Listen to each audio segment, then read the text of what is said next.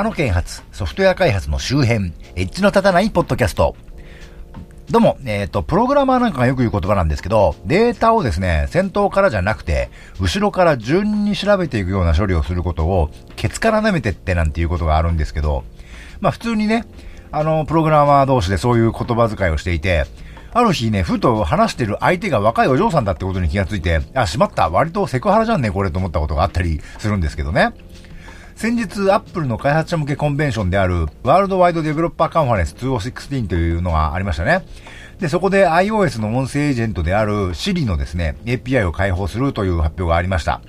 えー、開発者が自分で作ったアプリから Siri の機能を呼び出すことができるようになるようなんですけど、そうやってプログラムからね、機能を呼び出すことをキックするって言ったりするんですけどね。で、さっきのケツから舐めるじゃないですけど、あの、今後世の中のあちこちで、シリをキックするっていう言葉がね、使われるようになるのかなと思った、マッチこと町田です。アップルのサービスで iTunes マッチというのがありまして、あの、始まってすぐ僕も入ったんですけど、あの、契約が1年単位でして、今年も5月頃に更新時期になったんですね。で、2年ぐらい使ってみたんですけど、思いのほかそんなにね、僕は使ってないなというか、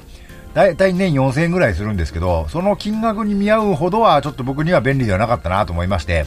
で、まあ、それはこの際なんでやめまして、最近いろんな意味で話題の Amazon プライムにね、代わりに入ってみたんですね。で、そもそもこれは注文した、Amazon に注文した商品が早く届くというものだったんですけど、まあ、午前中に注文すれば、在庫なるものは翌日には届くと。確か昔の Amazon は特にね、あの別料金払わなくてもそんな感じだった気がするんですけど、まあそれはね、割とどうでもいいというか、東京近郊の方はまた違うんでしょうけどね、こっちら住んでる長野県ですから、あの、東京では当日に届く、注文したその日のうちに届くみたいなのもあるみたいなんですけど、まあそこまで急いで必要なものはないと言いますかね。そもそも東京近郊の人は近所に何でも売ってんじゃないのという気もしないではないんですけど、まあそこら辺りは私にはあんまりメリットがないかなと。で、それよりは、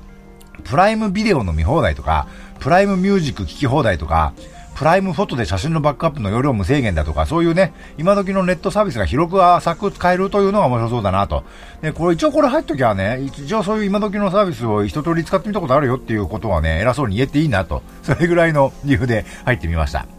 で、入って早々に、たまたま偶然と言いますか、あの、アマゾンプライムのビデオで、日本でもアマゾン独自コンテンツが増えますよっていうことのキャンペーンで、Fire TV スティックってやつが安売りしてまして、で、au ウォレットのポイントも溜まってたもんでね、まあ世界、世間的には大幅に遅れた話なんでしょうけど、今更 Fire TV スティックを買ってみました。これがね、思いのほか面白くてですね、一応私はもともと第3世代 Apple TV を持っているんですけど、もともと持ってたんですけど、これはこれでね、Apple が提供している機能しか使えないと言いますか、まあ一番新しい Apple TV 第4世代はね、アプリのインストールもできるようになったみたいですけど、ちょっとね、父さんがこっそり小遣いで買うにはちょっと高いなという ものなんですね。で、Fire TV スティックも基本は Amazon が提供しているサービスをテレビから使うというためのものなんですけど、あの、例えば、平成仮面ライダーのね、初期の、あの、ちょっと暗いというか、ちょっと刺さる感じのイメージで、あの、年齢層高い人向けに新たに作られている仮面ライダーシリーズである仮面ライダーアマゾンズってのをね、独占配信してたりしてます。あの、ベルトの前でね、段ボール製のカードをスラッシュしたらね、あの、その日のうちにお届けってそういうライダーじゃないんですけど、で、まあ、あの、正当なサービスだけ、そういうアマゾンの正当なサービスだけじゃなくて、一応、アマゾンが動作確認済みのアプリもインストールできましてね、いわゆる YouTube とか、ヤフーのギャオとかね、そういうのはそれで見れるんですね。私はまだやってみてないですけど、ゲームも結構あるみたいです。で、それだけじゃなくて、なんかね、結構簡単に Google Play Store で配布されている Android のアプリも動かすことができるんですね。一応ね、パソコンもそれなりに使えるというか、ドロップボックスとかを経由するんで、そのぐらい、ドロップボックスって何って方はちょっと難しい気もするんですけど、まあその辺は分かってるよっていう方だったら、あの、そんなにね、あの、難しくなく、その Android のアプリを動かすことができます。よくあの、Android 携帯をルート取ったとかね、iPhone を脱獄したなんて言いますけど、そこまで難しくないです。改造とか一切いらないですね。案外すんすんなりと、あの、そういう Android のアプリを入れる、入れて動かすことができます。で、入れるのはできても動くかどうかは別問題でして、例えば私は今のところ Google Play Music を動かすことはできてないです。あのー、できてるという人もいるみたいなんですけど、あの、なぜかというと、Google の純正アプリって Google アカウントを認証してね、あの、アンドロイドの共通機能でその認証機能みたいなのを使ってるみたいなんですけど、Fire TV Stick はその辺の機能がね、がっつり削られてるみたいなんですね。なのでね、別のところからその辺をモジュールを持ってきて、なんとか動きましたって人もいるんですけど、私もやってみたんですけど、ダメですね。動かなかったです。で、えー、動くことは動くけど、そもそも Fire TV Stick のリモコンで操作することなんかはね、もちろんほとんどの Android アプリは意識して作ってませんから、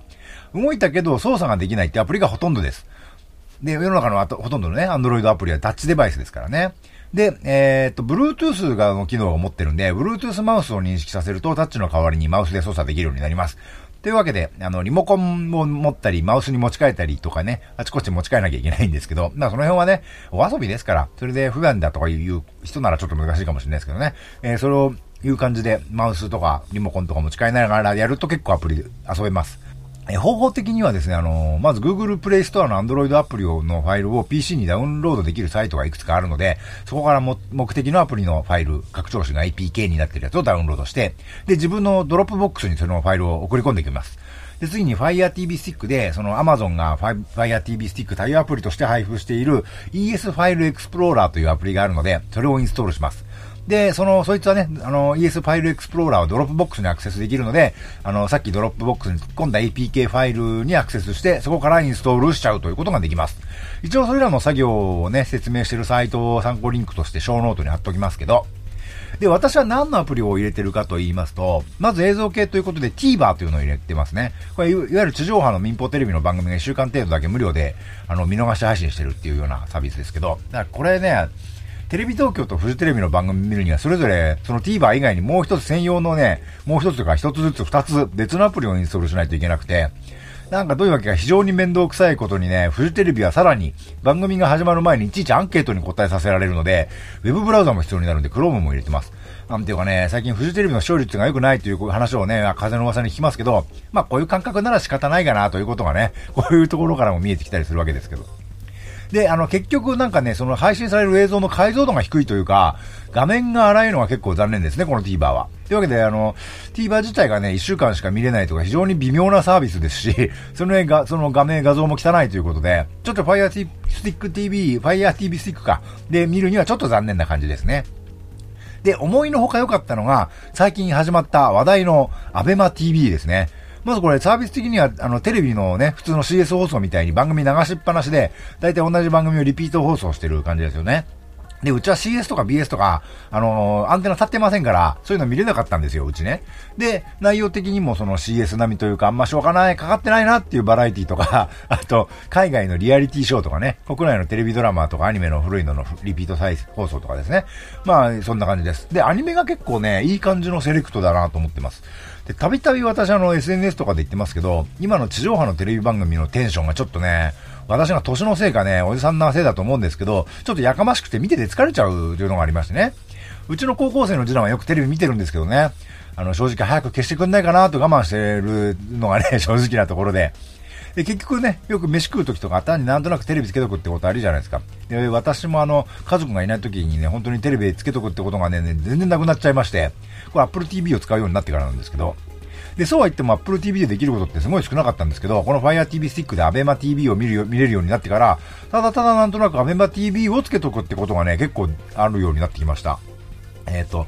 コツとしてはね、いわゆるお笑いの芸人っていう人がいるじゃないですか。ああいう人が出てない番組を選ぶっていうのがポイントですね。あの、もう地上波のテレビ番組ではそういうお笑いの方が出てない番組ってもうほぼほぼないですけど、アベマ TV は結構そういう番組があるのがまあいいかなと思ってます。で、そういう意味であの、ニュース専用のチャンネルがあるんですけど、そのチャンネルがテレビ朝日と提携しているそうで、いかにもテレビでやる感じの可愛らしい女子アナの方が出てきて楽しいニュース番組っぽい感じなんですけど、私みたいにちょっともう今のおっきのテレビに馴染めないくて非難してる感じのおじさんとしてはですね、あの、ニュース番組をね、24時間やってるチャンネルっていうのは、その、楽しいのじゃなくて、もうちょっと硬い感じのね、真面目腐った番組をやってくれると嬉しいんだけどなと思ったりします。もちろん24時間ね、そんな真面目腐った番組を見るなんてことは全くありません、ありえませんけど、でもいつ、あの、いつでもやってるっていうね、あ、なんとなくって思った時にいつでもやってる安心感っていうのがあると思うんですね。で、そういうのはおちゃらけってるというかね、楽しい番組よりもビシッとしてる、必要なことだけ言ってくれるっていう番組の方がいいと思うんですよね。で、それ、それだってあの内容的には全く同じことのリピートで全然いいと思うんですけどね。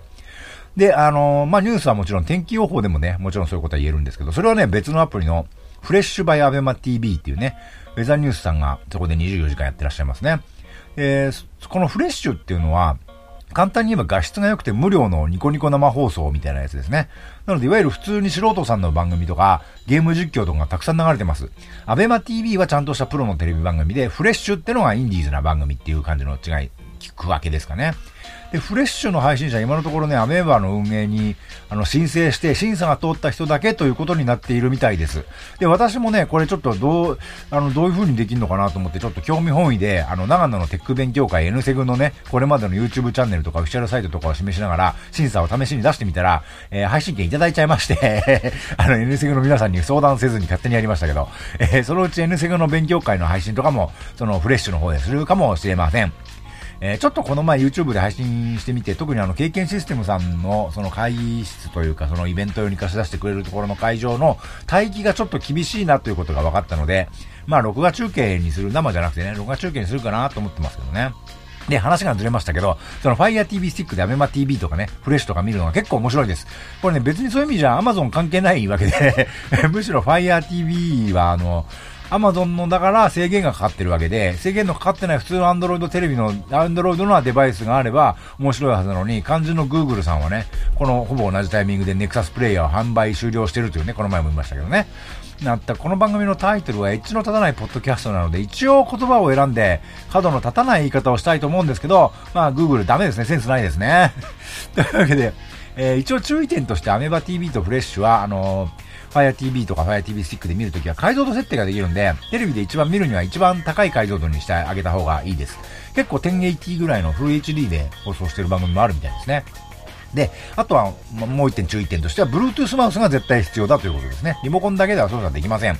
それが Amazon が購入してるかどうかの違いなんでしょうね。それとアプリによっては、あの、縦画面だと思い込んじゃうのは結構あります。あの、ABEMATV も確かそうだったと思います。あの、スマホって縦にしたり横にしたりすると画面サイズ変わるじゃないですか。で、テレビって当たり前ですけど、横長画面で固定なわけですよね。だけどその辺がなんかおかしいらしくて、アプリが、あの、自分が今動こうとしてるのは縦長画面だと思い込んで、縦長な画面を強くするんだけど、もちろん物理的にテレビの画面は横長ですから、あの、縦横比がね、アスペクト比がおかしくなっちゃうアプリが結構あります。で、それを、その縦、縦なのか横なのかっていうのを固定するアプリがありまして、その辺は昔シャープから俗にメガネケースと言われたね、横長画面の固定のものすごい安い Android スマホが出てたことあるんですけど、その頃に先人たちがいたノウハウがありまして、横画面だよっていう風にね、強制的に思わせるためのアプリがありまして、いくつかあるんですけど、私はセットオリエンテーションというアプリを使ってますけどね、それを使うと画面の縦横比がおかしくなっちゃうアプリの問題が解決され、解消します。で、それだけではなくて、皆さん猫集めっていうアプリご存知ですよね。あれってスマホを縦にしようが横にしようが縦画面として動くじゃないですか。それがね、この画面の向きを固定アプリを使うと、横投げ、横画面だとして、あの、認識して動くようになるんですよ。そうするとどうなるかというと、普通猫集めって部屋拡張すると縦画面で2画面分ぐらいの広さになって横にスクロールして少しずつ覗いて見えるようになるじゃないですか。ところがこの Fire TV スティックで横画面固定にして猫集めをやると、つまりあのー今時の大画面のテレビの画面いっぱいに横スクロールなんかしなくてもちょうど画面いっぱいに猫集めのが動くわけですね。画面いっぱいにも猫が集まってくると。これね、ちょっと猫集めファンの方やってみる価値あると思いますよ。大画面いっぱいに戯れる猫集めの猫さん方というのがね、ちょっと感動的ではないかと思いますよ。あと、アマゾンのプライムミュージックも結構面白いですね。あの、世の評判としてはなんか聞くべき楽曲が超少ねえとか言ってる人いますけど、私は他のあの、アップルミュージックとか知らないんですけど、あのーいわゆる日本の音楽チャート上位に来るようなね、AKB とかそういうのがないので、それこそマイルス、マイルス・デイビスみたいなね、モダンジャズとか、ジェームス・ブラウンの聴いてなかったアルバムとかね、探しやすいというかね、あの、邪魔になるのがないんで あの、今時の曲がないから、自分の好きな昔の曲を探して聴くの、聴きまくれてね、大変いい感じですね。あの、アルゼンチンのタンゴっぽいバンドのね、ディエゴ・スティッシュとかね、あのー、そういうのもあって個人的には超嬉しいですけどね。ちょっと注意なのは、Firestick TV では音楽の検索ができないんで、まず PC とかスマホとかで Amazon にアクセスして、プライムミュージックで聴きたい音楽のね、プレイリストとかお気に入りみたいのを登録してから、Firestick TV に戻ってこないと聞け、ね、あの、聞きたいのを聞けるな、聞けないんですね。で、まあ大体聞きたい音楽ないって言ってる人って、もう特定の聞きたいジャンルとかミュージシャンの音楽がある人なわけでね。そういうのはダウンロードで買えばいいじゃないのって思うんですけど しかもどうせ自分が若い頃聴いてた曲か、巷で流行ってる曲とかでしょどうせって思うんですけどね。あの、未だにサザンとかボーイとかそういうの聞いてるおっさんおばさんって、僕らが子供の頃にテレビでやたら演歌歌手が出てきて、親の世代がそんな見てて嫌だなって思ってたのと全く変わんないですよね。のは、ちょっと思ったんですけど、こういう聞き放題の音楽配信サービスって、特定のミュージシャンの音楽と聞くっていうよりは、もっとムードとかジャンルとかでね、音楽を選ぶ感じになってくると思うんですね。実際 Amazon のプライムのプレイリストって、連休で遊び疲れた夜に聴くプレイリストとか、お休み前に聴くジャズのプレイリストとか、そういうね、あの、タイトル付けになってますね。で、そういうセレクトで、あの、知ってる曲を聴くというよりは、知らない、初めて聴くような曲がたくさんみたいな方が、もしかしたらね、これからのそういう音楽聴くスタイルになってくるのかなと、勝手に思いました。あの、似たようなサービスで、あの、世界でナンバーワンシェアの Spotify ってやつもいよいよ国内サービスが始まりそうな気配漂ってますけど、この Spotify とね、以前ちょっとお話したランニングの記録サービスというか、そういうアプリのランキーパーとの連携の仕方もね、すんごい面白いんですけど、この辺はまた、もしね、本当に Spotify が日本国内でサービス入したら、また話題にさせていただきましょう。えー、そういう音声のサービスということでは、最近 TBS ラジオが、なんか維持コストがかさむので、ポッドキャストから撤退しますとか言って、本当にやめちゃいましたけど、本当かなって感じですよね。TBS ラジオって今まで番組のアーカイブを有料配信するサービスを何度か立ち上げてて、そのセンスのなさで飛んだしてるじゃないですか、確かね。あの、PC で Windows メディアで配信したりとかさ、あの、Windows メディア、Windows で Windows メディアプレイヤーがないと聞けない音楽配信だったんですよね。音楽っていうかラジオ配信。で、あと、アンドロイドしか聞けないとか、そういうのもやってましたよね。なんでそういうアホみたいなことすんだと思ってたんですけど、で、今回3回目の有料配信のチャレンジとして、はまた始めたわけですけど、まあ、これまでの失敗を踏まえると、番組の宣伝媒体としてね、無料でポッドキャスト環境を維持するの意味がなくなってきちゃったなって話になっちゃったと思うんですよ。要は、有料配信を失敗しすぎでしょっていうね それだけのことだと思うんですよね。マネタイズできなかったとか、コストがかかりすぎてるとかね。わざわざ今配信してるすべてのポッドキャストの番組の、あのー、冒頭でね、あの、7月になる直前まで言い訳してましたけど、言い訳もほどがあるよと思ってね、僕は思ってたんですけど、片やラジコも、あの、過去番組ね、それにも、それも日本全国の加盟ラジオ局の番組を有料でアーカイブ配信することを始めるんだか始めたんだかだそうで、やってることはほぼ同じなんですけど、こっちは後ろ向きじゃないかというかね、ポジティブですよね。この辺がね、センスのありなしってことなんだろうと思うわけですね。だからラジコは個人的に応援したいです。僕自身は首都圏、首都圏のラジオ番組は、あの、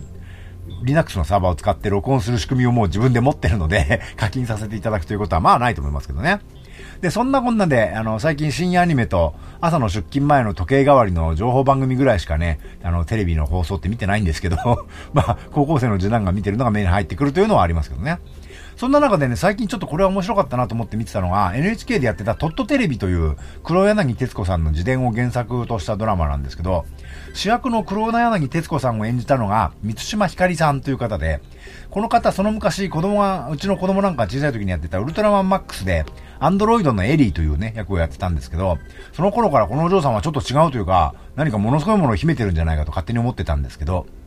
で、たまにテレビでお見かけするたびに、あ、この人本気出してないなと、あの、マックスの時より全然出してないなっていつも思ってたんですけど、あの、よくある、のだめカンタービレってドラマ、あのー、あったじゃないですか、昔ね。その主役を演じらしてらした上野樹里さんって方いらっしゃいますよね。で、これから言うことは決してディスってるわけではないということはあらかじめお断りしておきますけど、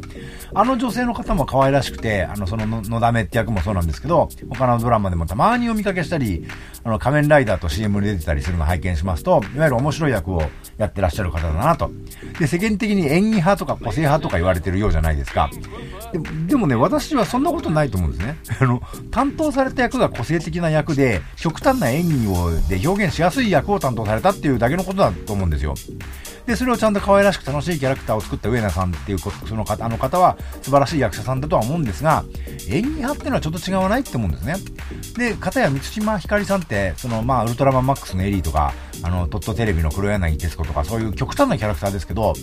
あのー、今自分で言ったあの、ウルトラマンに出てくるアンドロイドと黒柳徹子が同じ扱いにしてるところがすごいなと思いましたけど、あの、まあ置いといて、あの、そうではなくて普通の役を普通っぽくね、だけど印象に残るように、なんていうかあの、実はものすごい大技というか必殺技を持っていらっしゃるのに、それを使うまでもなく、ほんの小手先だけでやってるんだけど、もともと持っているものがものすごいから、それがいい加減とか手抜きではないとないないんだけれど、あの、ほんの、その持ってる力のほんの少しだけを使ってるだけでも、見てる人の印象に残るというかね、そういう何かを持ってる感じがするんですね。で、あの、最近やってたそのトットテレビっていう番組で、あの、黒柳徹子さんを演じてましたけど、その、そこの時に初めて、ついにその力をほんのちょっとだけ出してしまった感があってね、それがすごかったですよ。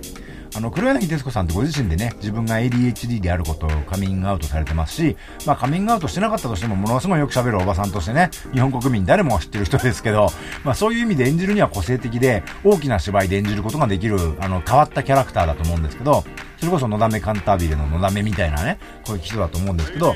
けど、満島ひかりさんの演じた黒柳徹子っていうのは、そういう部分がほんのちょっとだけなんですね。一生懸命やっているというか、一生懸命やってはいるんでしょうけど、ものすごく、あの、余裕があるというか、本人の前で演じていたとしてもね、心理的に余裕はなかったのかもしれないですけど、でもあの、余力がね、すごいたっぷりあるというか、余裕でやってるなと、ものすごい安心感があるなっていうのがね、まだまだ持ってる力の何分の1しか出てないぞっていうのをね、感じさせるのがすごかったですね。で、テレビの舞台裏でね、黒柳徹子さんとかクレイジーキャッツとかが集まる、あの、中華屋さんみたいのはなんとなくマクロスっぽいなと思いましたけどね。あのってことは、あの、松重豊さんが言ってたのが民名かなとかね、余計なこと思ったりしましたけどね。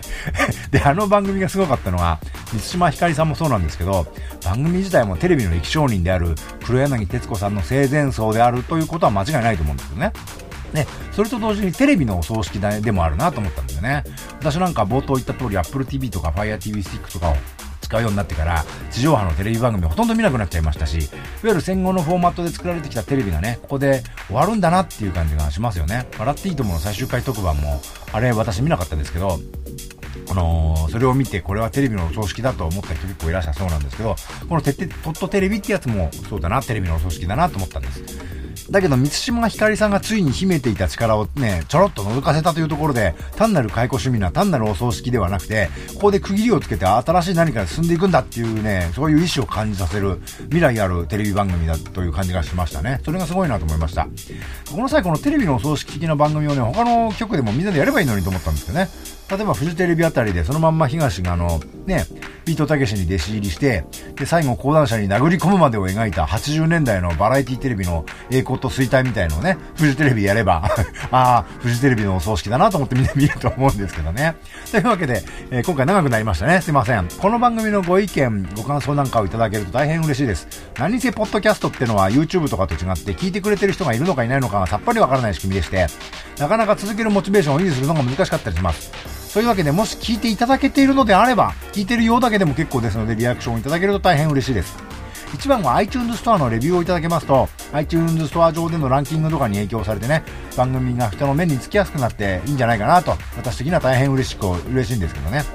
特に何にも書いていただかなくても、とりあえずね、あの、星5段階のあの、星だけつけていただくだけでも嬉しいです。